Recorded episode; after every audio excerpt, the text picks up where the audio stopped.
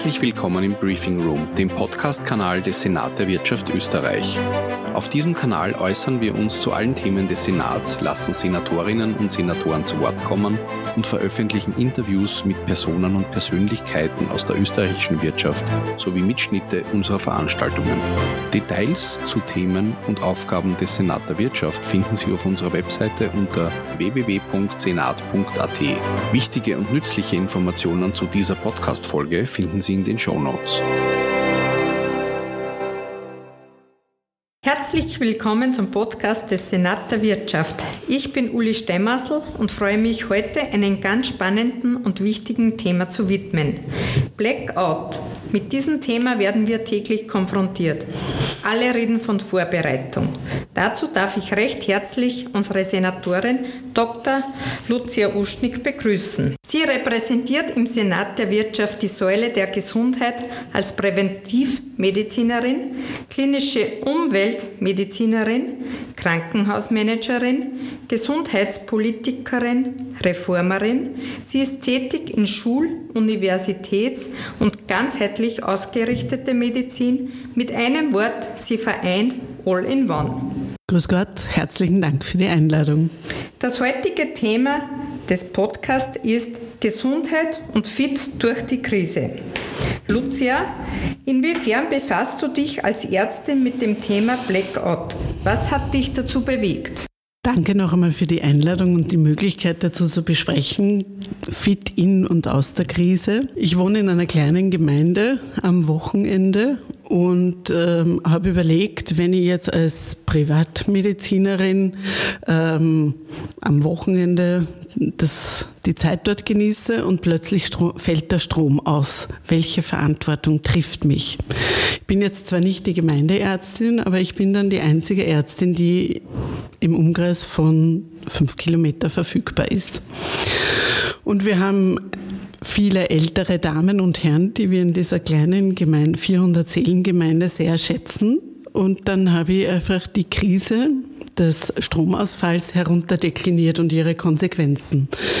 Hätten wir jetzt hier Damen und Herren, die Blut Blutzucker-Thematik haben, ähm, ist die Frage, die sich mir gestellt hat, haben die ausreichend Medikamente verfügbar? Haben sie ausreichend Streifen, mit denen Sie Ihren Blutzucker messen können, verfügbar? Haben Sie Batterien für das Gerät verfügbar? Was ist, wenn das nicht der Fall ist? Was ist, wenn Sie eine Unterzuckerung, eine Überzuckerung haben. In dem Fall sind die Apotheken geschlossen. Die Gemeindeärzte sind in ihren Gemeinden wohnhaft, aber nicht vor Ort verfügbar. Nachdem das Handy nicht funktioniert, könnte ich keine Rettung rufen. Und je nachdem, an welchem Tag des Stromausfalls äh, wir uns befinden, hätten wir mehr oder weniger Benzin, um ins nächste Krankenhaus zu fahren, um die Personen dann auf der Normalstation oder im schlimmsten Fall auf der Intensivstation zu betreuen. Das bedeutet, ich habe das herunterdekliniert, gäbe es Essen auf Rädern. Wie würden wir die Personen ins Krankenhaus transportieren? Rettung, wie kommuniziert man mit der Rettung? Hat man Zugriff auf Fachärztinnen? Wo sind die Nächsten? Wie ist das Thema Geburt? Wie ist das, wenn jemand im Sterben liegt? Wie ist das, wenn ein Tier, gerade äh, ein, ein Pferd, wir haben Pferde in der Ortschaft, wie ist das, wenn das Fohlen steckt? Können wir das Fohlen herausholen, äh, lebend und damit die Stute und das Fohlen retten? In meinem Fall, mein ältester Hund kriegt Herzmedikamente, hätte ich ausreichend zur Verfügung, weil es ist dann sehr unwahrscheinlich, wenn das System wieder hochstartet, dass ich dann in die nächste Apotheke gehe und dass das Medikament verfügbar ist. Das bedeutet, man muss auf einmal in ganz anderen Kategorien denken und das sind andere Entscheidungskriterien und jede Person, die etwas bevorratet hat, die sich selbst versorgen kann, stabilisiert das Gesamtsystem. Was ist dann in Sachen Gesundheit für jeden Einzelnen zu bedenken und was ist zu tun? Das ist auf der einen Seite sehr einfach und auf der anderen Seite einfach kann man da wirklich sehr strukturiert verschiedene Bereiche durchgehen.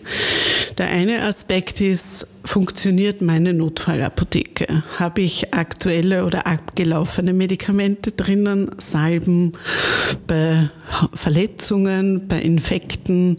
Bin ich gut ausgerüstet? Ist alles aktuell? Das ist die eine Ebene. Die zweite Ebene, die ich bedenken muss, brauche ich Dauermedikamente. Und da kann ich richtig durchgehen von Kopf bis Fuß. Welches Organ ist bei mir betroffen? Wo muss ich vorsagen? Wie genannt Blutzucker, Bluthochdruck, aber auch Notfallmedikation wie Schmerzmittel. Es gibt nichts Blöderes, als wenn genau in so einer Situation dann auf einmal ein Zahn zu schmerzen beginnt. Es ist noch viel blöder, wenn ich das Medikament, das mir hilft, das Schmerzmittel dann nicht zur Verfügung habe und ich habe mich dann vielleicht mit dem Nachbar oder einer Nachbarin zerstritten, die genau dieses Medikament vielleicht zur Verfügung hätte. Also es ist auf der einen Seite eben die Notfallausrüstung, die Notfallapotheke, die Dauermedikation von Kopf bis Fuß durchzugehen, was brauche ich. Dann geht es dann geht's auch darum, ähm, im Alter durchzudenken, was braucht man für ein Baby, was braucht man für die Kinder, die gerade zum Gehen beginnen, brauche ich da spezielle Präparate, Medikamente. Ähm, ab der Pubertät, das Thema Verhütungsmittel, ähm, habe ich hier das, was ich benötige, Thema Pille, Thema Kondom verfügbar. Ähm, Infekte bei Husten bin ich vorbereitet, kann ich Platzwunden versorgen. Ähm, das Thema äh, Gehhilfen, Rollatoren, brauche ich hier irgendwelche Reserveräder oder ähnliches, sodass einfach in jedem Fall die Mobilität gegeben ist. Aber auch kritische Themen sowie Hämodialyse. Diese Personen sind darauf angewiesen, dass das Krankenhaus konstant für sie zugreifbar ist und dass sie regelmäßig die Blutwäsche erhalten, Chemotherapiepatientinnen, dass sie ihre Zyklen erhalten, damit die Therapie so gut als möglich fortgesetzt werden kann. Äh, habe ich Medikamente, die gekühlt werden müssen? Habe ich die entsprechenden, sind die in Österreich erhältlich, sind die aus dem Ausland lieferbar? Wie überstehe ich, wenn zum Beispiel August der Blackout eintreten würde, wie kühle ich meine Medikamente? Weil da habe ich keinen Schnee und es ist nicht kalt wie im November, sondern habe ich Kühltaschen, kann ich irgendwie meine Präparate, die ich benötige, ähm, kann ich die kühl halten? Kann ich mir die Medikation selbst verabreichen? Muss ich zum Arzt gehen? Brauche ich Laborkontrollen. Ja.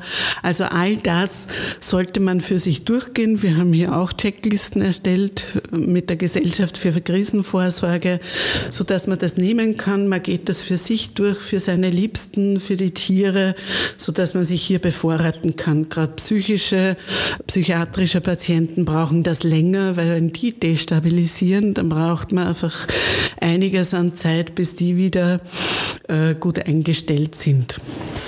Äh, du hast gerade von Listen gesprochen. Wo findet man die weiterführenden Listen und Checklisten? Gibt es da einen Link? Ja, äh, wir werden den Link äh, unterhalb des Podcasts anbringen. Wie gesagt, für die Bereiche, aber auch für Vorsorgeuntersuchungen, die wir, die wir jetzt empfehlen. Also wirklich Augenarzt, wie aktuell ist meine Brille, wann war der letzte Zahncheck, muss ich die Schilddrüse nochmal kontrollieren lassen, wann ist die steht die Mammographie ab für die Damen ab 45. Brauche ich eine Koloskopie für die Personen ab 50? War ich beim Urologen ab 45, 50 habe ich mir meine Prostata checken lassen, kenne ich meinen PSA-Wert, war ich bei der Gynäkologin, bei dem Gynäkologen, wann zuletzt.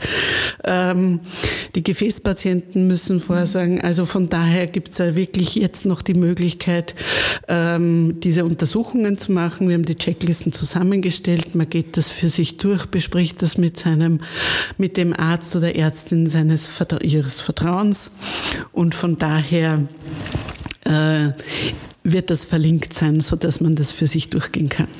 Lucia, danke für die wertvollen Ratschläge zum Thema Fit in und aus der Krise. Danke für dein Kommen, deine Zeit und deine Expertise. Wie sich heute gezeigt hat, die Menschlichkeit kommt wieder im Vordergrund. In diesem Sinne, Ihre Uli Steinmassel.